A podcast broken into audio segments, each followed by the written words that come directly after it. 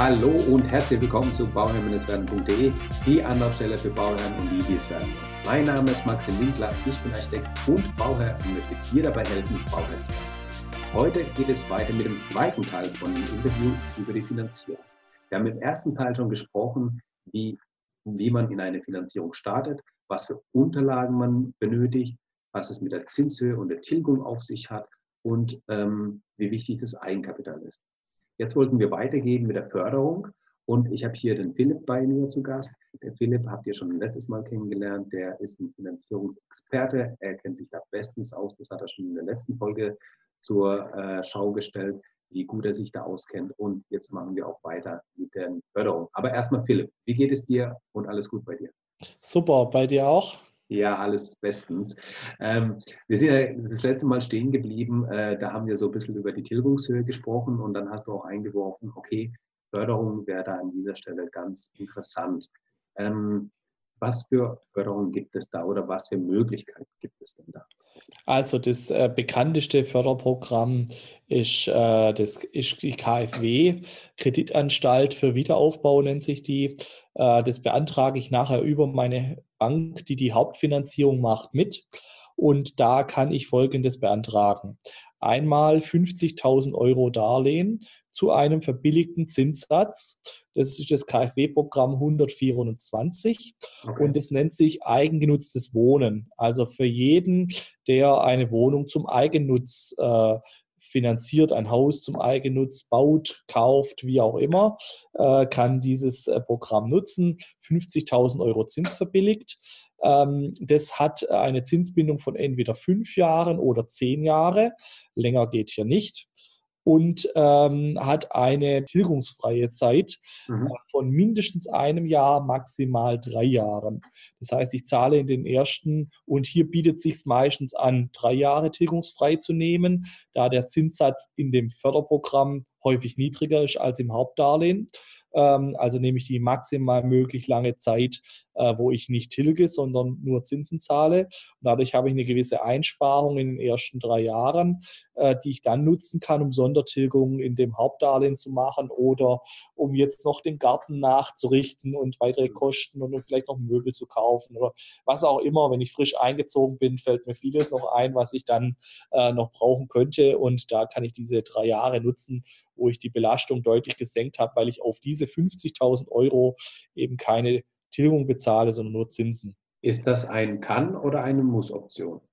Äh, eine Muss-Option ist, dass ich mindestens ein Jahr tilgungsfrei sein muss. Okay. Eine Kann-Option ist, dass ich auch bis zu drei Jahre gehen kann. Okay, super. Wenn ich dieses Programm nutzen will, ich muss es ja nicht nutzen. Das Programm ist dann sinnvoll, wenn ich einen hohen Beleihungsauslauf habe. Äh, denn bei niedrigen Beleihungsausläufen ist die normale Bankfinanzierung häufig die günstigere als äh, dieses KfW-Programm zu nutzen. Okay, das heißt, da kommt es ganz ähm, drauf an, wie hoch ähm, mein Eigenkapital ist, was ich einbringen kann. Und entsprechend ähm, gibt es dann eine Kombination von den Darlehen einfach. Ne? Man hat dann die den Hauptkredit sozusagen und dann den KfW-Kredit als ähm, Zusatz, einen zusätzlichen Kredit. Genau, und jetzt kommt noch ein weiteres Problem, das ist äh, die Zinsbindung. Da ich KfW nur fünf oder zehn Jahre binden kann, ähm, habe ich jetzt das Problem, wenn ich zum Beispiel 15 Jahre oder 20 Jahre Zinsbindung im Hauptdarlehen habe. Warum ist das ein Problem?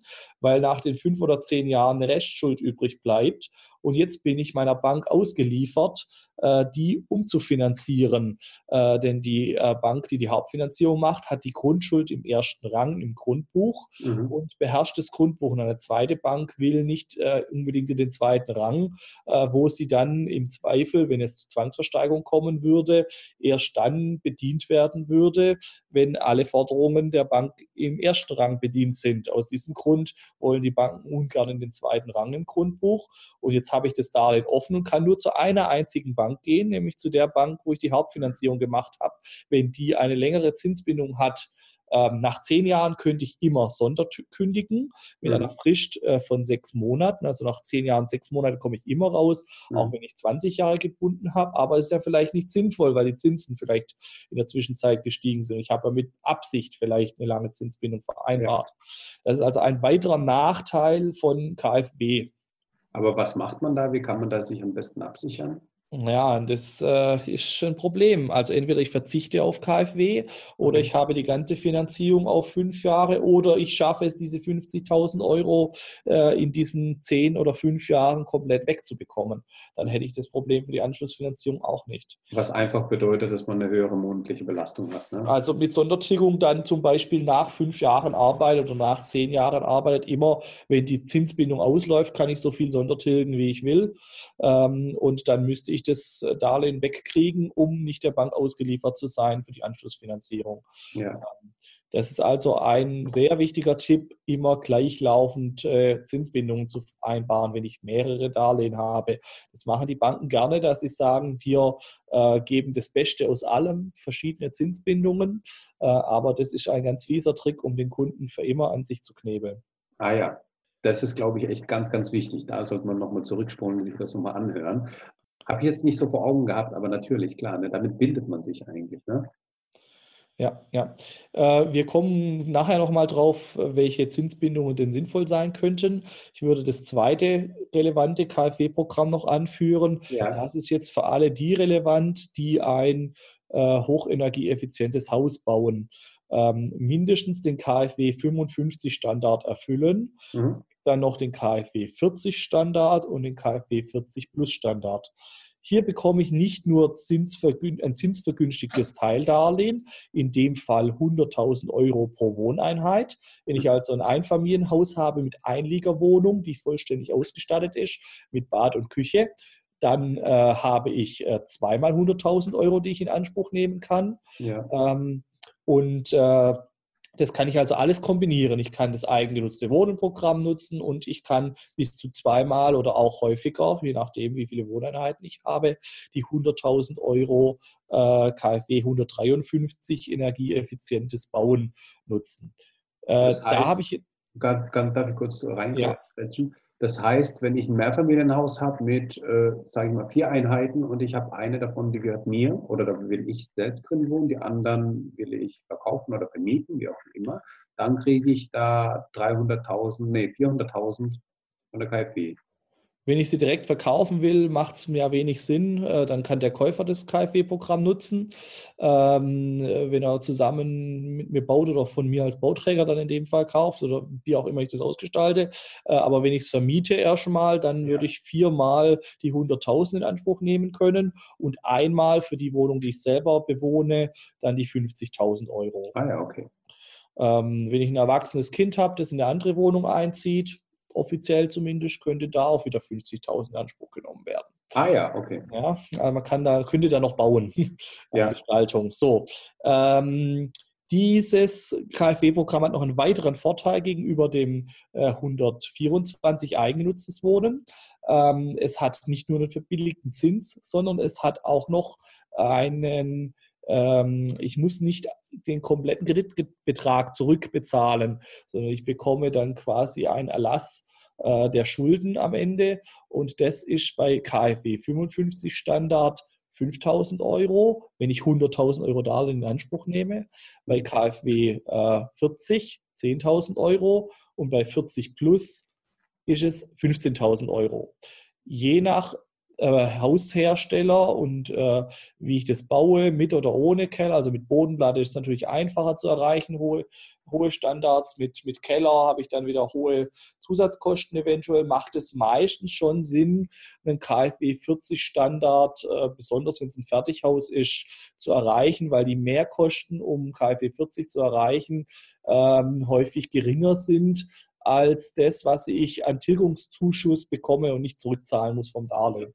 Das Ja. müsste man dann mal ganz genau ausrechnen, äh, äh, ob sich allein durch die Förderung äh, für einen das schon lohnen könnte, ähm, dann entsprechend ein höher gedämmtes Haus zu bauen, wo man ja zusätzlich auch noch Energie spart.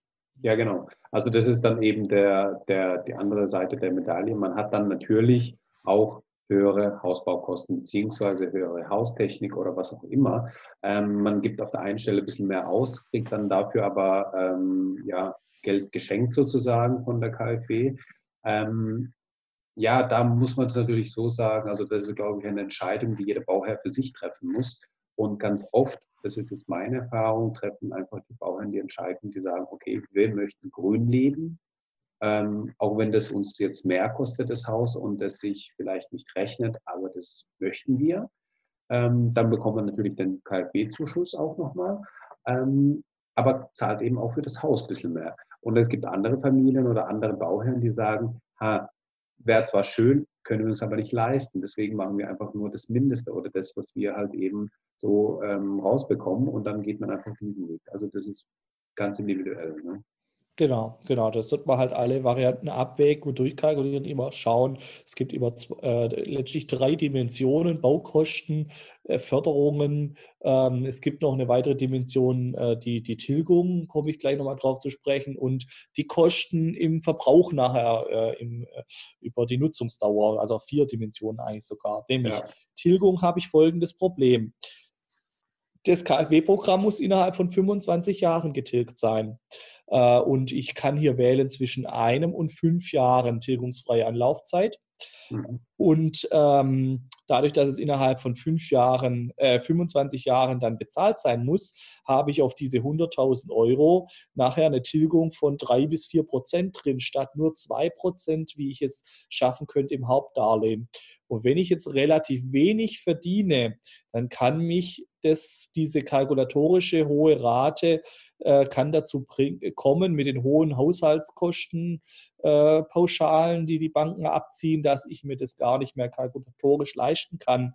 Dann kann ich das KfW gar nicht in Anspruch nehmen wegen der höheren Tilgung. Mhm. Das ist also auch noch ein Problem, das zu berücksichtigen ist.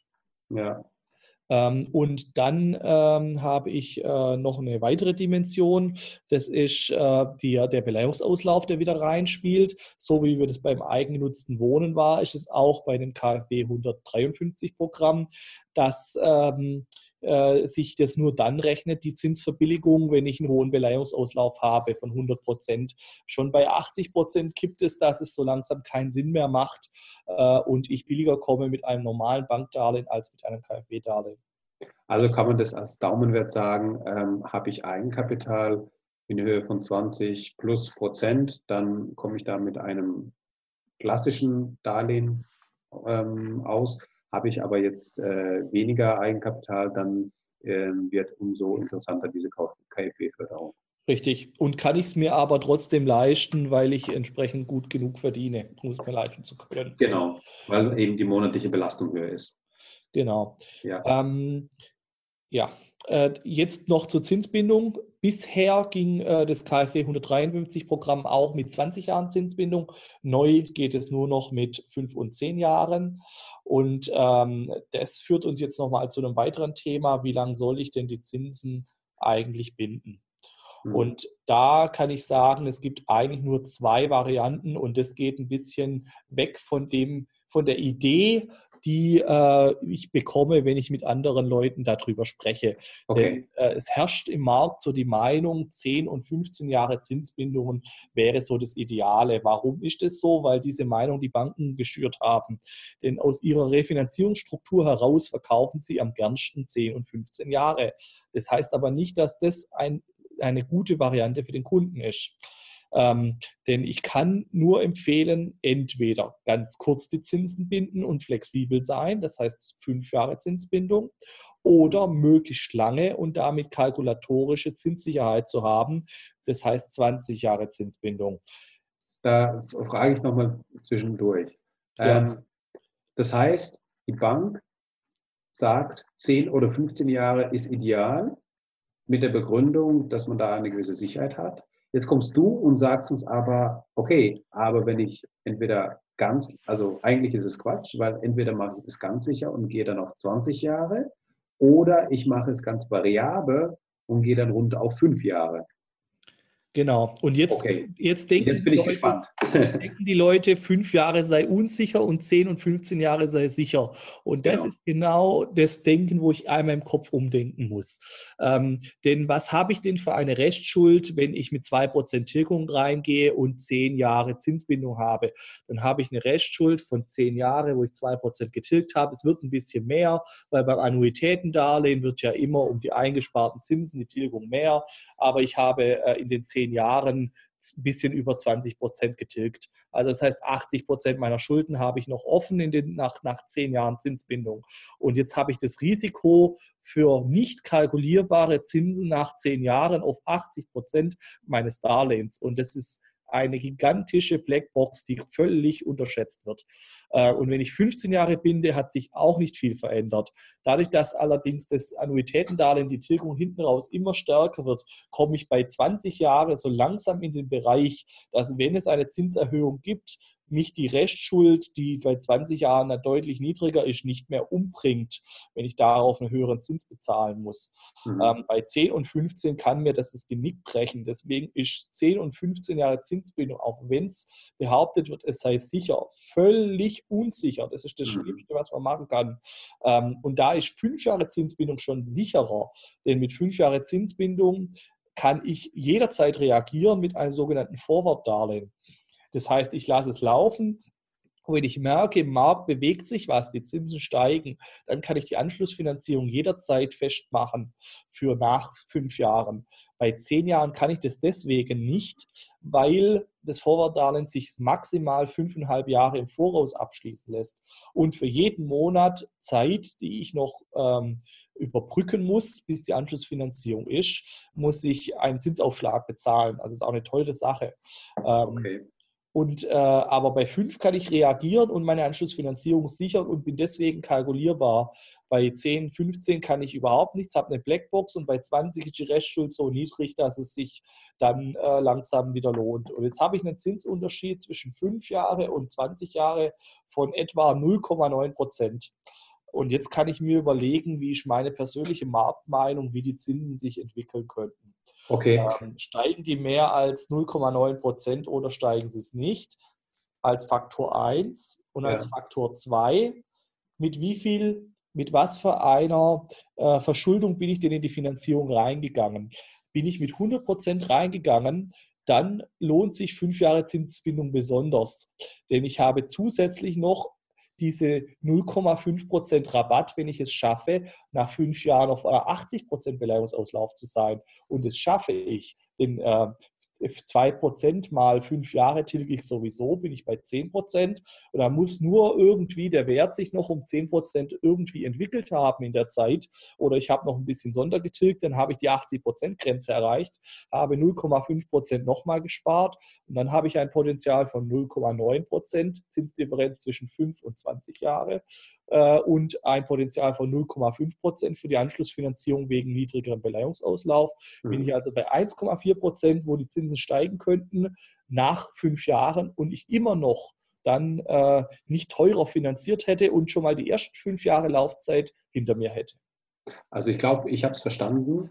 Ähm, jetzt hast du auch schon äh, gesagt, dass jetzt nach den zehn Jahren hättest du dann die 80 Prozent erreicht.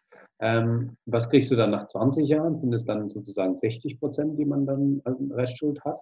Ja, lässt sich äh, ganz einfach ausrechnen. Es gibt Online-Rechner mit äh, zinsen-berechnen.de. Ähm, da kann man das äh, ganz schnell für sich selber verschiedenste Varianten in, mit verschiedenen Zinshöhen äh, durchspielen. Dann äh, kriegt man da so ein Gefühl raus, wo man da landen könnte. Super. Packe ich in die Show Notes, dann kann man mit das. Sondertilgungen, die man da einrechnen kann und so weiter. Also ein tolles, äh, tolles Online-Tool und dort auf Annuitätendarlehen dann gehen. Ja, packe ich in die Show Notes, dann kann das jeder für sich ähm, nachrechnen. Genau. Okay, das war jetzt äh, ganz interessant. Aber was ist, wenn ich jetzt hingehe und ein gar nicht auf fünf Jahre, weil du sagst, okay, wir machen jetzt mal ganz extrem und äh, ich tue das ganz variabel finanzieren, sodass ich nur irgendwie drei Monate gebunden bin. Geht das? Wenn ich eine Bank finde, die es mitmacht, dann kann ich das tun, dann wäre das die noch bessere Variante.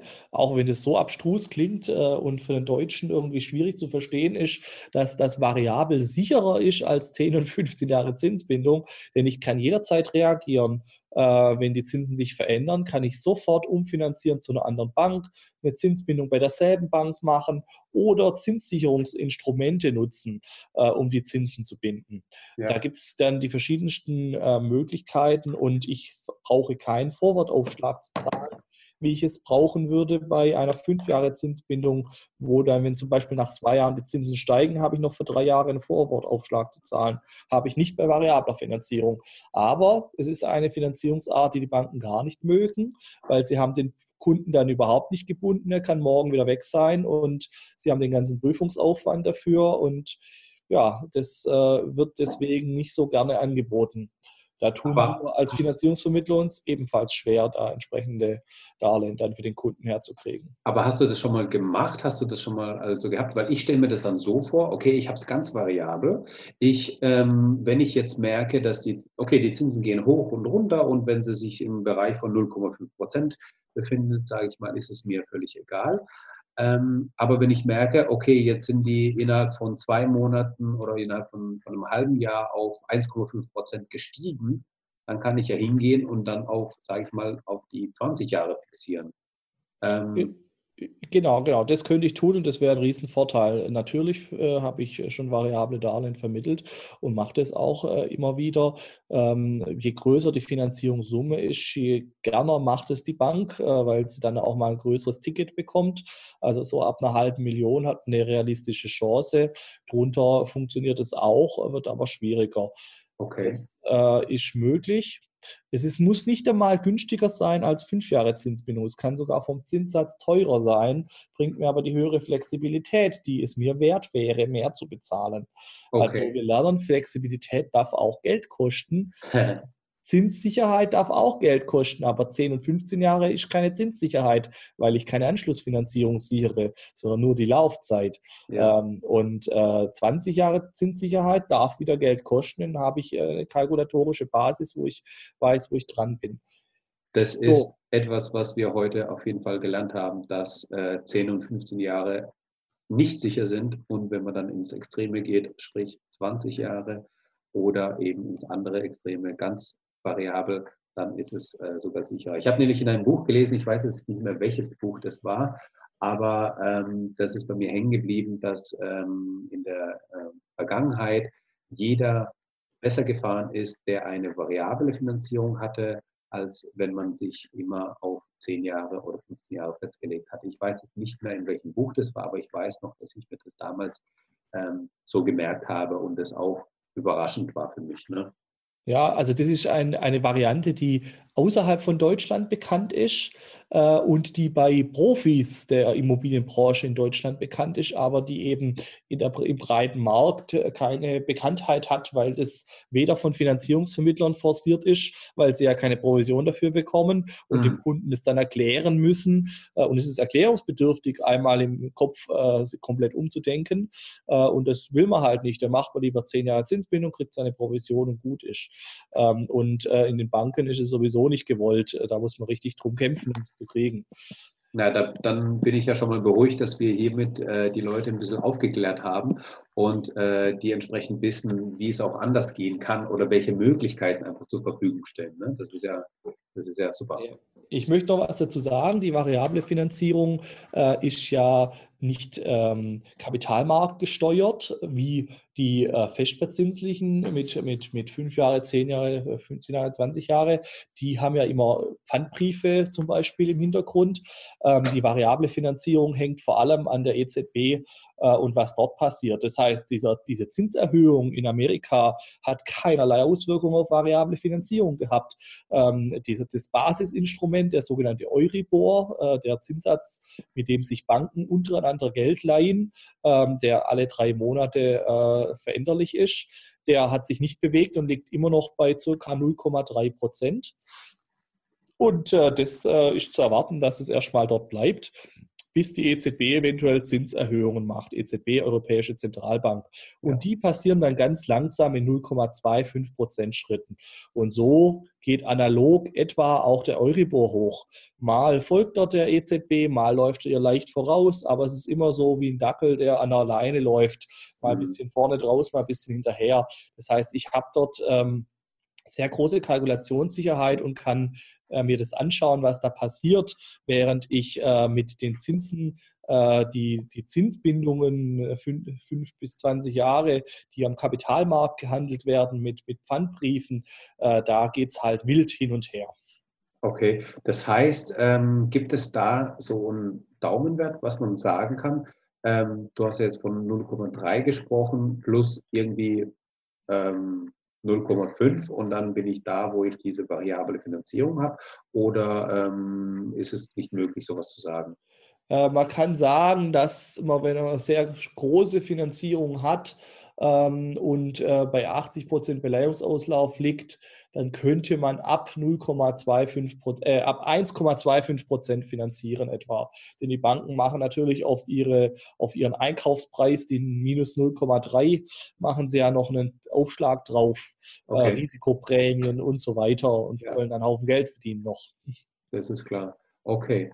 Ähm, Jetzt äh, haben wir zwar die große Koalition, die kommt.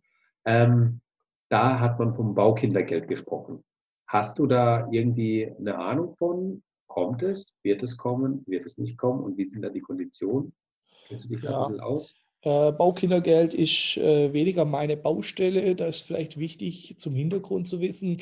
Ich komme aus äh, der Finanzierungsvermittlung für Immobilieninvestoren her, äh, wo so Themen natürlich äh, keine Rolle spielen. Dafür umso mehr die Themen wie eben Zinsbindungen und solche Themen wie Beleihungsauslauf, äh, solche strategischen Sachen, mit denen wir gerade uns unterhalten drüber, die bei klassischen Eigenheimfinanzierern, wie wir sie im Markt kennen, äh, dann äh, weniger die Rolle spielen, weil eben die Leute tendenziell äh, diese Fragen nicht stellen, sich nicht mit beschäftigen, äh, das einfache Klientel sind, ohne das abwertend äh, zu, sagen. Äh, deswegen kann ich zum Baukindergeld nichts sagen, weil ich befasse mich mit solchen Themen dann einfach nicht. Ähm, okay. Das, äh, da bin ich dann der Falsche, äh, weil ich an den großen Scheiben drehe, äh, die bei anderen, wie zum Beispiel diese, diese Thematik Zinsbindung, ähm, wo es wirklich um Geld geht. Ja.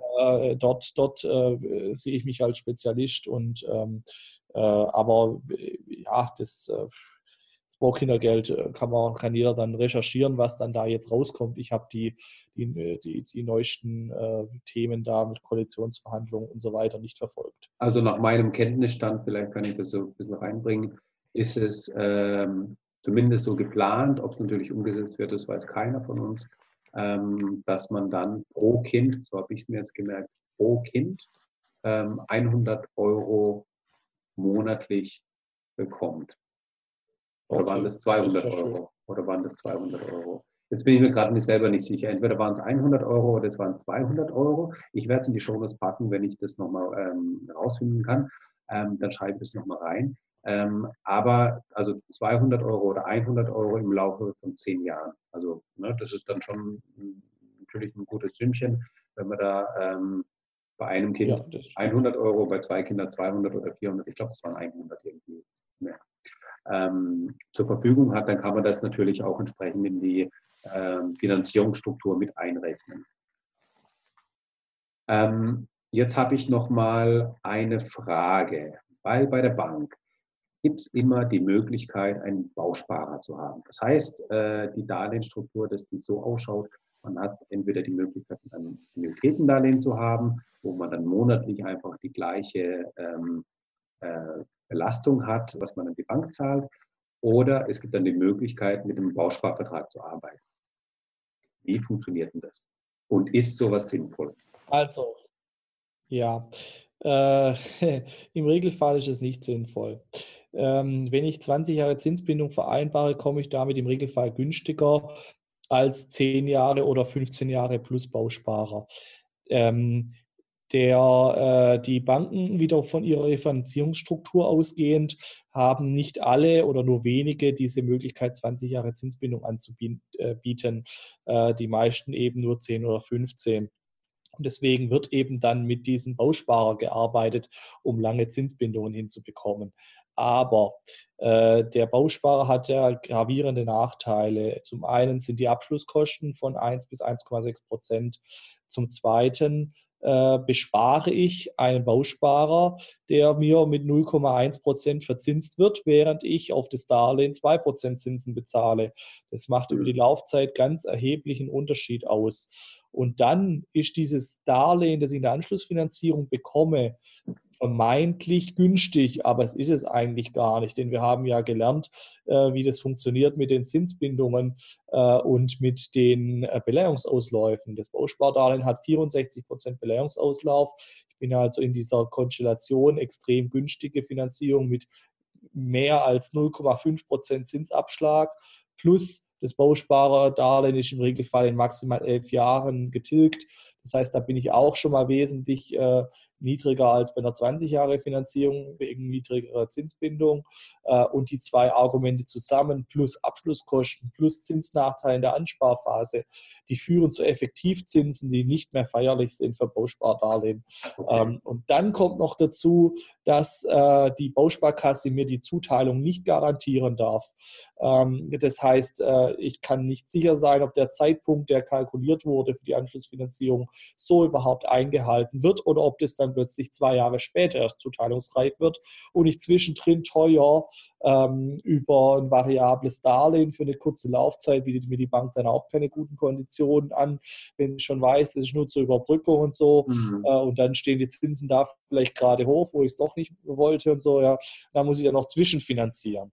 Und dann habe ich noch das Risiko, dass die Bausparkasse pleite geht und mein Geld weg ist. Äh, die Bausparkassen haben äh, in 2015 und 16, für 2017 sind die Zahlen noch nicht veröffentlicht, ähm, inzwischen mehr als 50 Prozent ihrer Rücklagen im Sicherungsfonds abgezogen, weil sie Millionenverluste gemacht haben, ihre 100 wow. Millionen. Das heißt, der, der Einlagensicherungsfonds von den Bausparkassen ist halbiert worden bis 2016. Und wenn die das in 17 so weitergetrieben haben, ist bald nichts mehr da. Ähm, und äh, ich habe ja das Geld in dem Bausparer drin, das nachher weg sein kann. Ähm, und es ist mir einfach viel zu riskant, äh, diese ganze Thematik. Ähm, und äh, im Gesamt, in der Gesamtbetrachtung äh, kann ich von Bausparern in diesem Kontext nur abraten. Okay. Bausparer lohnt sich für eine Modernisierungsmaßnahme mit sogenannten Blanko-Bausparern bis 30.000. Es gibt auch eine Bausparkasse, die bietet bis 50.000 an. Wenn ich ein altes Haus habe und ich will da was sanieren und ich will keine Grundschuld eintragen, damit ich dann das Hauptdarlehen mit einem besseren Beleihungsauslauf haben kann oder weil es sich auch gar nicht lohnt, weil der Betrag so klein ist oder wie auch immer. Da gibt es zum Beispiel die Möglichkeit eines vorfinanzierten Blanko-Bausparers als Modernisierungsdarlehen. In dem Kontext macht Bausparen mal Sinn. Aber alle anderen sind echt grenzwertig vom, vom Einsatzzweck und Sinn. Es wird okay. halt entweder von den Banken mitverkauft, weil sie keine 20 Jahre Zinsbindung anbieten können, aber der Kunde der Wunsch, den Wunsch hat nach langer Kalkulationssicherheit ähm, oder es wird einfach nur mitverkauft, äh, weil es nochmal eine super tolle weitere Provision gibt. Ich finde es ganz toll, wie du das Ganze begründest und das Ganze uns aufzeigst, weil du damit natürlich so ein bisschen die, die, die vorherrschende Meinung so ein bisschen auf den Kopf stellst. Du, wir haben jetzt, also ich habe jetzt zumindest gelernt, ähm, dass das sichere 10 und 15 Jahre gar nicht so sicher ist und dass man da lieber auf entweder ganz wenig oder dann 20 Jahre geht. Und jetzt lerne ich auch noch, dass der Bausparvertrag jetzt auch nichts ist und dass es da ähm, die vermeintliche Sicherheit, die man da hat, eigentlich ganz schön viele Risiken birgt. Ja, also finde ich super. Jetzt machen wir vielleicht mal mit dem einen anderen Punkt weiter, den ich mir auch schon mal überlegt habe, was passiert denn eigentlich, das hat man ganz oft, dass man nachfinanzieren muss. Ich habe jetzt meine Planung gebaut, ge gehabt, ich habe jetzt das Haus ähm, fertig geplant, ich habe hier und da mal eine Anpassung gehabt, ich habe mich umentschieden und das Ganze in der Qualitätsstufe ein bisschen angehoben. Und ich merke einfach, dass ähm, nachdem ich mir die Küche geleistet habe, dass für die Möbel nichts mehr da ist und auch noch die letzte, der letzte Feinschliff an, der, an dem Haus gemacht werden muss mir fehlen einfach nochmal 20.000 Euro. Jetzt muss ich nachfinanzieren. Sieht es die Bank gerne? Wie geht man da am besten vor? Das sind so die Fragen, die mich da beschäftigt würden. Ja, freuen tut sie sich natürlich überhaupt nicht darüber. Das habe ich mir gedacht. ähm, äh, sie macht es im Regelfall dann schon mit äh, und auch relativ unkompliziert, ähm, eventuell zu einem etwas höheren Zinssatz. Manche sind auch fair. Ähm, das, äh, wenn ich mir das leisten kann, und das ist natürlich so eine Sache, wo ich mit dem Vermittler vielleicht etwas besser abstimmen kann als mit der Bank direkt, wie viel Luft ist denn noch in meiner Haushaltsrechnung? Wenn eine Nachfinanzierung kommt, kriege ich die denn überhaupt noch genehmigt oder kriege ich die gar nicht mehr genehmigt, weil ich so spitz auf Knopf finanziert habe und das kommt heute häufiger vor, als wir denken, mit den hohen Baupreisen, den hohen Grundstückspreisen, ähm, dass, dass, dass ich wirklich sehr enge geschnürte Finanzierung habe.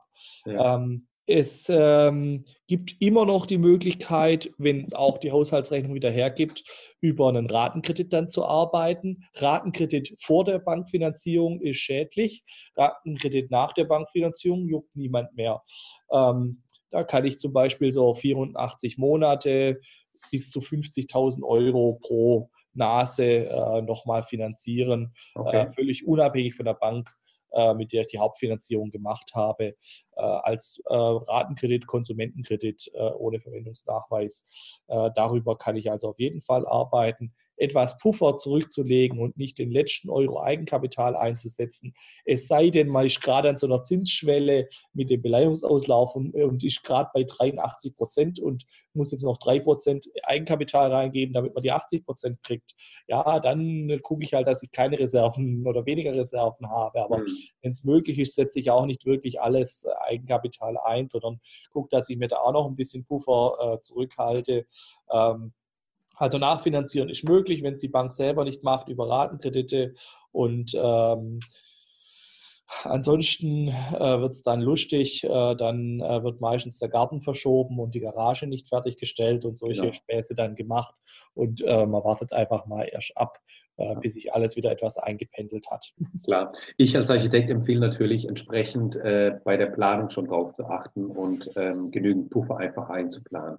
Das habe ich schon in der Folge zu den Kosten ähm, so ein bisschen aufgelistet, was man da so einplanen sollte. Und wenn ich im Endeffekt merke, dass ich dann 20.000 auf einmal äh, übrig habe, ey, dann freue ich mich doch. Dann setze ich die einzelne Sonnenbetilgung, dann äh, fahre ich damit in den Urlaub einmal nochmal und mache eine große Party zum Abschluss von dem Projekt. Ne? Das war so mein Tipp. Genau, also okay. die, die, das Risiko Überfinanzierung und was mache ich jetzt mit dem Geld, das ich nicht abgenommen habe, habe ich nicht, weil mit den 5% Sondertilgungsoption kann ich das im ersten Jahr sofort zurückführen und da habe ich also keinen Schmerz. Äh, problematisch ist immer in die falsche Richtung, äh, wenn ich also zu wenig kalkuliert habe und da sehe ich das genauso. Eine saubere Planung im Voraus hilft. Ähm, und äh, da gibt es halt, was ich halt dann schon immer wieder am Markt sehe, sind irgendwelche windigen Fertighausverkäufer, äh, ohne jetzt da der Branche allgemein was unterstellen zu wollen, äh, die dann irgendwelche Ausbauhäuser anbieten und die Leute, die sich vollkommen überschätzen mit den Eigenleistungen. Ähm, und dann wird auf einer viel zu niedrigen Basis kalkuliert. Und wenn, wenn es hier nicht um 20.000 Differenz geht, sondern plötzlich um 100.000 Differenz, ähm, äh, weil ich vorher nicht richtig kalkuliert habe und, und mich völlig überschätzt habe mit Eigenleistung und sowas kommt vor. Äh, man darf sich gar nicht vorstellen, wie naiv manche Leute an, an die Baufinanzierung rangehen ähm, und an das ganze Thema Bauvorhaben.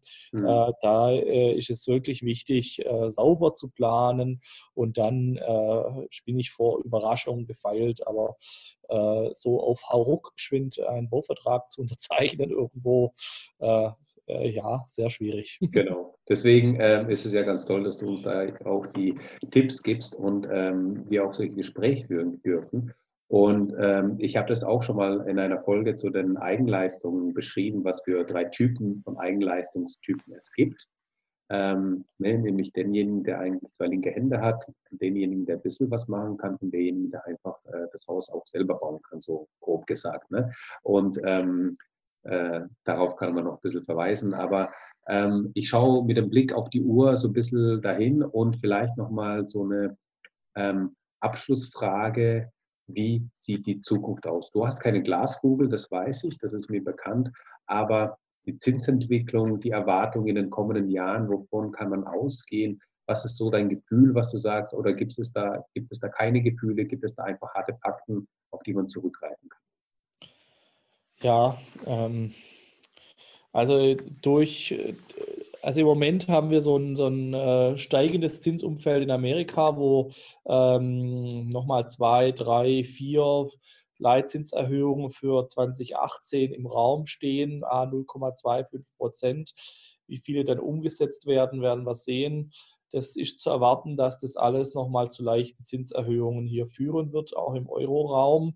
Äh, also amerikanischer Markt und Euroraum ist zwar jetzt nicht direkt vergleichbar, aber es hat ja doch, äh, dass alles weltweit zusammenhängt, äh, gewisse Auswirkungen. Also ich gehe jetzt erstmal von leicht steigenden Zinsen aus in der nächsten Zeit, was die Finanzierung mit Zinsbindung angeht.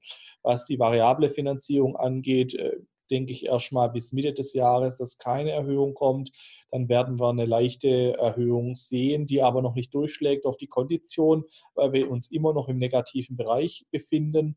Und dann werden wir sehen zum Jahreswechsel äh, 19, 20, ähm, ob, äh, also 18, 18, 19, so rum, Entschuldigung, mhm. äh, ob denn jetzt erste e Zinsschritte von der EZB kommen, ob sie der, äh, der, der FED der amerikanischen Bank nachzieht und da erste 0,25 Prozent Zinsschritte einläutet oder nicht.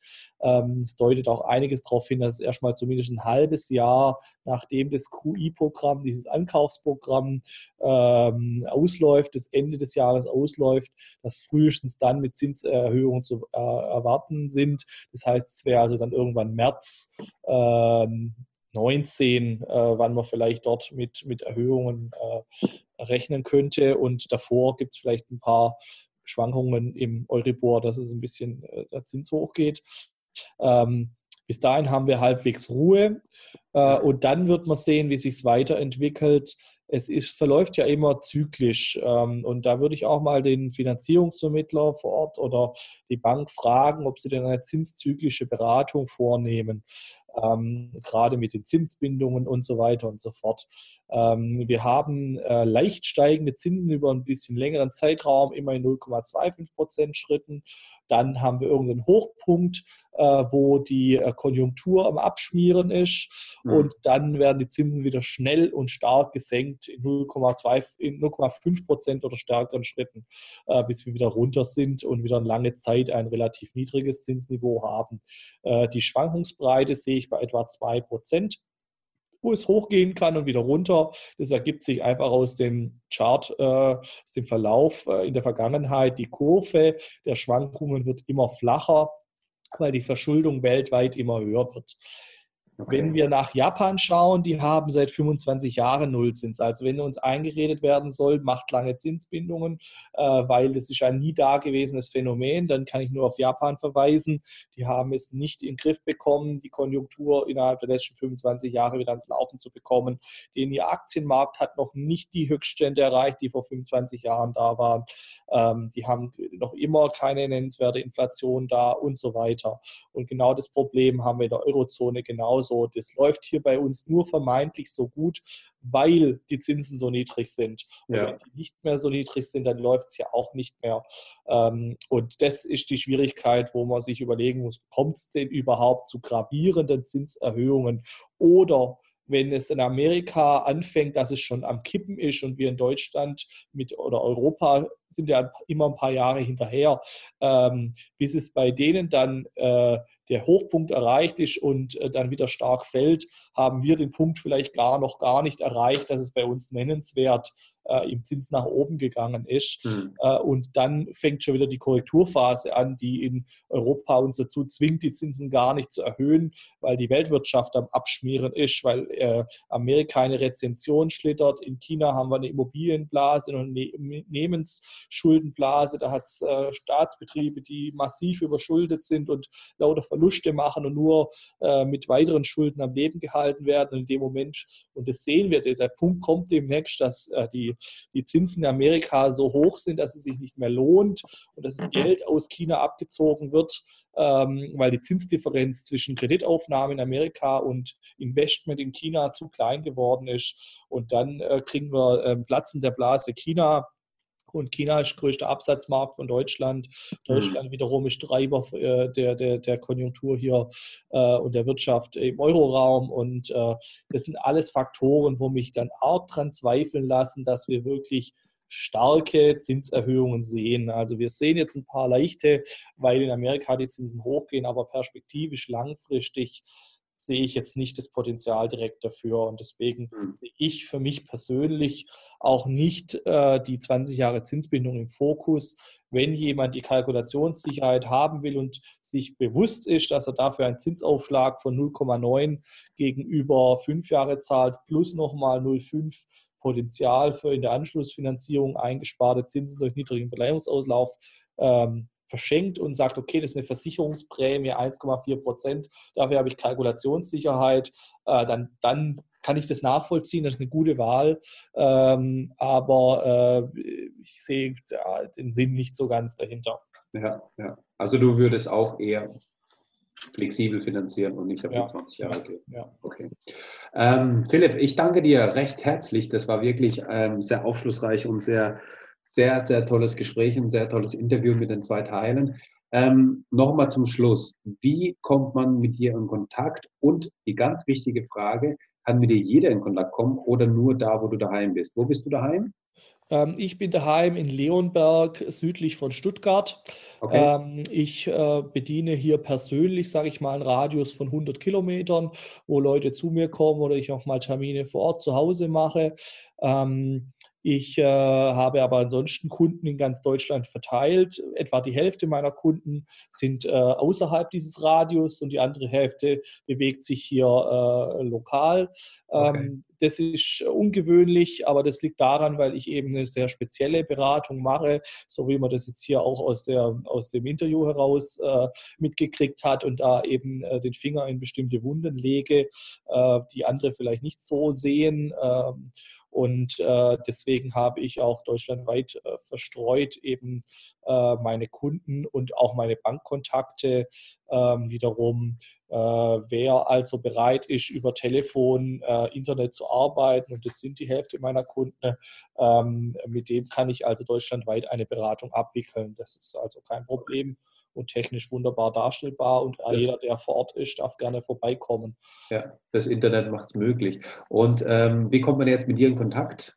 Genau, äh, auf der Homepage immotheke.de äh, gibt es meine Kontaktdaten. Vielleicht stehen sie in den Shownotes auch noch. Genau, auf jeden Fall. Einfach eine E-Mail schicken an die info.immotheke äh, oder anrufen und dann ähm, können wir uns gern das Vorhaben genau anschauen. Super.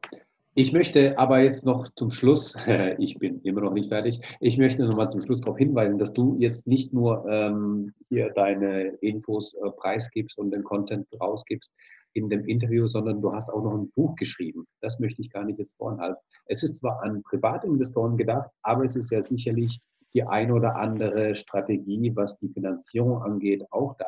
Ich habe mir das bestellt, ich habe es noch nicht erhalten, aber ähm, ich bin schon ganz gespannt darauf, um, um, das zu lesen. Kannst du da noch ein paar, paar Worte verlieren? Ja, kann ich gerne. Also das Buch äh, gibt es für 5,99, hat 370 Seiten, also ist äh, fast geschenkt. Ähm, ist eben auch wieder ein Appetit haben, happen auf äh, äh die ähm, Zusammenarbeit mit mir. Und äh, da äh, geht es, also das Buch richtet sich ja, wie du schon gesagt hast, an äh, private Immobilieninvestoren, die also äh, Immobilien zur Vermietung kaufen. Ähm, und die haben ja als, sage ich mal, Profis nochmal eine andere Sichtweise auf diverse Themen rund um die Immobilie. Ähm, aber die Themen wie Wirtschaftsentwicklung, Zinsentwicklung, Finanzierungsstrategien, ähm, Bankauswahl, ähm, da sind, alles Themen, wo ich äh, für den Eigennutzer genauso äh, umsetzen kann.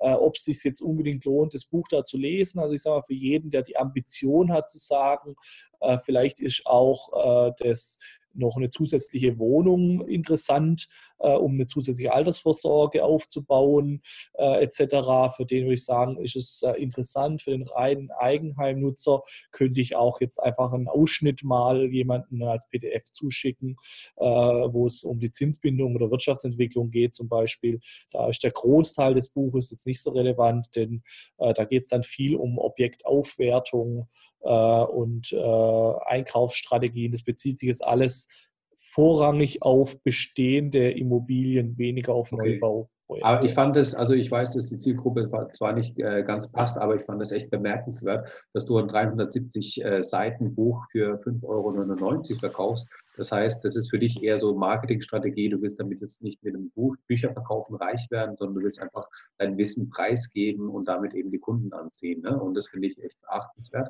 Und ähm, dein Angebot, dass du da auch ähm, Ausschnitte mal gerne als PDF zukommen lässt, ähm, dann gehen sie auf deine Homepage, die in den Show Notes ist, schreiben dir eine E-Mail und dann kannst du das als PDF zukommen lassen. Super. Genau. Super, genau. das ist doch mal ein Wort. Okay, ähm, hast du noch zum Abschluss was zu sagen? Ja, ich äh, freue mich über jeden, der, der gerne Kontakt aufnimmt äh, und ähm, ja, äh, wünsche viel Erfolg äh, beim Bauen, Planen. Es ist ja doch ein großer Schritt im Leben und ein ganz tolles Gefühl, äh, dann in einem Eigenheim, Neubau äh, dann zu wohnen. Das äh, ist ein Lebensgefühl, wo man, wo man sich, äh, wo natürlich Geld kostet, aber wo natürlich schon äh, großer Traum ist von vielen Leuten und ich das auch nachvollziehen kann. Ähm, und äh, da wünsche ich äh, viele gute Gedanken in der Verwirklichung und Planung. Das nenne ich doch mal ein Schlusswort. Das war super. Vielen Dank. Ich danke dir für deine Tipps, für deine Zeit, für, den, für die Sachen, die ähm, so ein bisschen alles auf den Kopf gestellt hat. Aber das ist genau das, was mir gefällt. Ähm, einfach mal auch anders zu denken, weil äh, die Standardgeschichten äh, kriegt man an jeder Ecke. Aber hier haben wir echt was gehört, was einfach nochmal zum ähm, Umdenken, Andenken inspiriert hat. Und das finde ich echt super. An dieser Stelle vielen Dank. Und sicherlich hören wir oder sehen uns vielleicht nochmal. Und ähm, an dieser Stelle alles Gute auch von mir und bis zum nächsten Mal. Gute Zeit, wiederhören. Ja, das war doch mal ein tolles Interview mit dem Philipp. Ich danke dir für die Zeit, die du dir genommen hast, um das Interview anzuhören und freue mich jetzt schon über deine Podcast-Bewertung. An dieser Stelle nicht vergessen, um Bauherr zu werden, schau rein bei Bauherr-Werden. Vielen Dank, dein Max.